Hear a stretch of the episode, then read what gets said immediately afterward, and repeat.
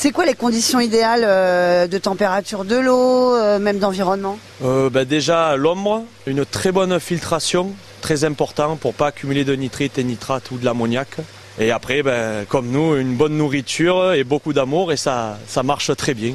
Et qu'est-ce que ça mange? Oh ben là, on y donne des granules assez protéinés faits par, ben, ça s'appelle Ishi Food Champion, qui est quand même une bouffe très très intéressante en termes de production et croissance. Comment vous l'avez lancé euh, cet élevage de carpe euh, koi C'est euh, la première fois vous avez acheté un seul poisson? Ah ben j'ai démarré de 1 et comme c'était dévorant, et ben, puis 2, puis 3 et, et de fil en aiguille on se retrouve avec euh, presque on va dire 1500 poissons.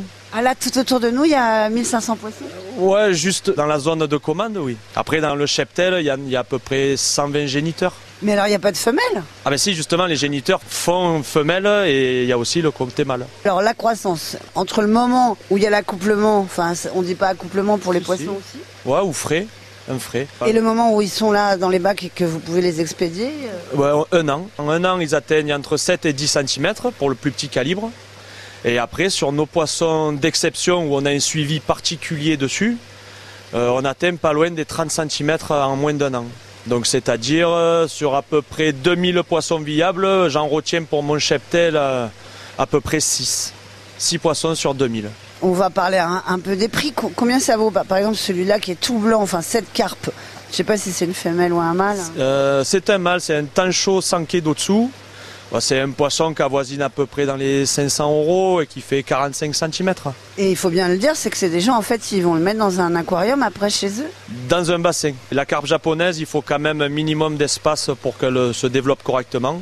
Donc c'est-à-dire pour avoir euh, serait-ce euh, une carpe koi dans un bassin, il faut 4 mètres cubes. Et après c'est une carpe pour 1 mètre cube. Et comme on ne met jamais une koi sans une autre, ben, c'est minimum 5 mètres cubes pour avoir un bassin de koi de 2. Elle s'ennuie toute seule. Et comme c'est un poisson de banc, en fait, il faut jamais qu'il soit seul.